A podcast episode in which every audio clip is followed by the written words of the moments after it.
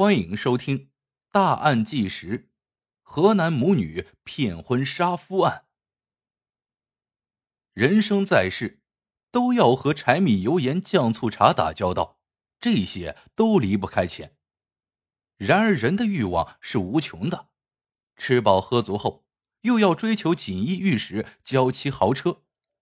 如此一来，钱财成了催命符，让人为此寝食难安。天天想着怎么搞钱，正所谓“天下熙熙，皆为利来；天下攘攘，皆为利往。”追求更好的生活品质绝对没有错，这也是社会发展的原动力。可是很多男人为了挣钱，不惜搞一些歪门邪道，甚至走上了犯罪道路。男人需要钱，女人也需要钱。中国历来男主外女主内，所以很多女人依靠男人，很少为金钱发愁。一旦男人都靠不住了，女人只能依靠自己。为了挣钱，女人狠起来丝毫不亚于男人。由于女人特有的柔弱形象，更容易博取到信任，动起手来更具有隐秘性。河南就曾有一对母女。为了钱财，不惜骗婚杀夫，杀完一个就找下一个，每次都能骗到不少彩礼。有的新郎甚至连洞房还没进就被残忍毒杀。直到连杀四名新郎之后，这对蛇蝎母女才被绳之于法。那么，他们到底是如何骗婚？新郎死后为何没人怀疑新娘子呢？李慧杰。是河南汤阴县瓦岗村人，出生于一九七七年，自幼家庭贫困。随着年龄的增长，李慧杰对于现状越来越不满。别的姑娘都有新衣服穿，她却一年到头就那几件旧衣服。女孩子都是爱美的，可是家庭情况让李慧杰处处受限，这也导致她对于金钱有着狂热的向往。一九九三年，李慧杰辍学在家，开始帮着干农活。如果没有母亲从中教唆，也许李慧杰会按部就班的结婚嫁人，成为一个普通的农妇。李慧杰的母亲叫田雪琴，她早就受够了过穷日子，眼看着女儿逐渐长大，她就开始给李慧杰洗脑：钱才是最重要的，没有钱的人生一点意思都没有。李慧杰认同母亲的话，可是她只是一个弱女子呀，在农村几乎没有挣钱的办法。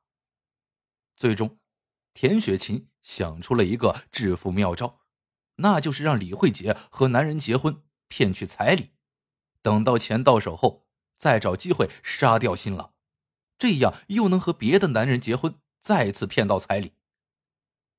田雪琴的计划是疯狂的，更是丧心病狂的。开始，李慧杰怎么都不答应。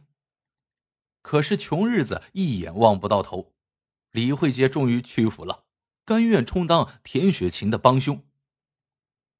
李慧杰只是骗婚，所以相亲目标主要看家庭条件，根本不在乎男方什么样。一九九八年六月，第一个猎物上钩了，他就是南里峪村的黄国富，家庭条件很不错。两人相识后，李慧杰比较主动，这段感情升温的很快，没过多久就到了谈婚论嫁的地步了。女人只要主动了，男人也只能被牵着鼻子走。农村娶个媳妇儿实在不容易。两人订婚后，黄国富给李慧杰家送来了一万多元的彩礼。一九九九年一月，黄国富和李慧杰终于结婚了。李慧杰忙于继续骗下一个人，黄国富必须除掉。按照当地规矩，新人们第二天回门，也就是新郎带着新娘子回娘家。李慧杰回到家后，田雪琴就将已经配置好的毒药给了他。结婚第三天，李慧杰动手了，他先在黄国富的碗里放了嗜睡药，使其在床上躺了一天。公婆看到后。以为黄国富刚结婚，不懂得节制，导致疲劳过度呢，所以也就没放在心上。到了晚上时，李慧杰拿出了毒药，哄着黄国富喝了下去。随后，李慧杰将毒药和茶杯清理干净，消灭了证据。等到毒性发作，黄国富口吐白沫后，李慧杰才跑到院子里大哭大叫，表演了起来。当黄家人来了后，都以为黄国富是突发疾病，赶紧把他送到医院救治，可是依然没能救回来。李慧杰扑在黄国富的尸体上，悲痛欲绝，让旁人看到都不禁心疼起这个新娘子来。那时根本没有人怀疑黄国富就是被新娘子毒死的。第一次作案后，母女心安理得的花着彩礼钱，终于过上了一段有钱的日子。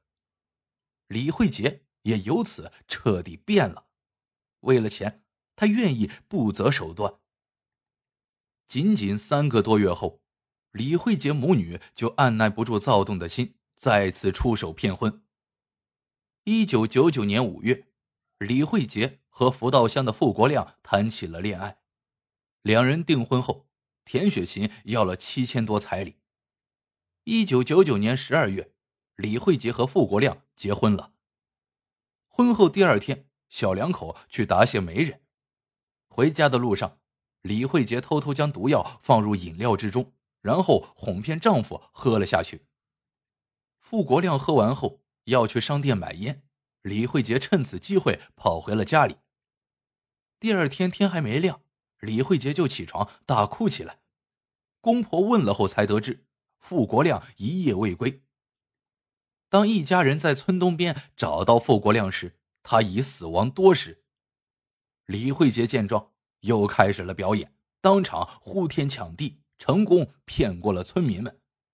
村长怀疑傅国亮死于非命，想报警进行尸检。然而傅家人认为傅国亮死于疾病，如果死后再解剖，会让亡魂不得安宁，所以极力阻止了此事。傅家人的愚昧和无知，帮助李慧杰逃过了法律的制裁。李慧杰结婚两次。丈夫都很快暴病，这让其他男人有点望而生畏了。当地人都传言李慧杰克夫，为此母女俩不得不在其他县城寻找目标。苦等了一年多，第三个猎物才终于上钩。二零零零年四月，安阳县的马新海和李慧杰谈起了恋爱。这一次，田雪琴要了五千多彩礼。七月二十四日，李慧杰和马新海办理了结婚证。两人办完事情后，李慧杰拿出了一瓶饮料，哄着马新海喝了下去。随后，李慧杰找了个借口回了家。不用多想，那瓶饮料中有毒药。晚上八点左右，马新海的父亲接到电话，他的儿子突发疾病暴死街头，请他过去收尸。第二天，马家人将马新海暴病而亡的消息告诉了李慧杰，这对蛇蝎母女才终于放了心。马新海之死未能引起家人和警方的注意，都以为他是突发疾病。二零零一年一月，李慧杰又结婚了，丈夫是汤阴县城关镇的黄志强。结婚四天后，李慧杰如法炮制，毒杀了黄志强。看着儿子惨死在床上，口吐白沫，黄母一度昏死了过去。还是黄父比较理智，认为儿子黄志强一向身强体壮，怎么结婚才四天就突然暴病而亡了呢？黄志强的父亲联想到李慧杰的经历，不禁的后背发凉，意识到了这其中肯定有蹊跷，于是赶紧打电话报了警。法医检测后得出结论。黄志强是死于中毒。经过调查，黄志强死前曾和同学聚会，但其他人并没有任何中毒的迹象。聚会回来后，黄志强喝了李慧杰给其准备的一杯麦片，后来就毒发身亡了。由此看来，李慧杰有着重大的作案嫌疑。最终，办案人员在房间内搜出了小半瓶还未使用的毒药。成分和黄志强体内的一样，铁证如山，李慧杰再也无法狡辩了。随后，田雪琴也被抓捕，母女二人连杀四人之后，终于落网。据田雪琴母女交代，四次骗婚杀人，总共获得彩礼两万六千八百元。最终，二人因为故意杀人罪被判处死刑。对于这起骗婚杀夫案，我们应该清醒的认识到，结婚即使不需要门当户对，但起码要查清楚对方的背景。如果被人钻了空子，轻则上当受骗，重则会有生命危险。防人之心不可无，况且是共度一生的枕边人，我们更应该彻底了解彼此。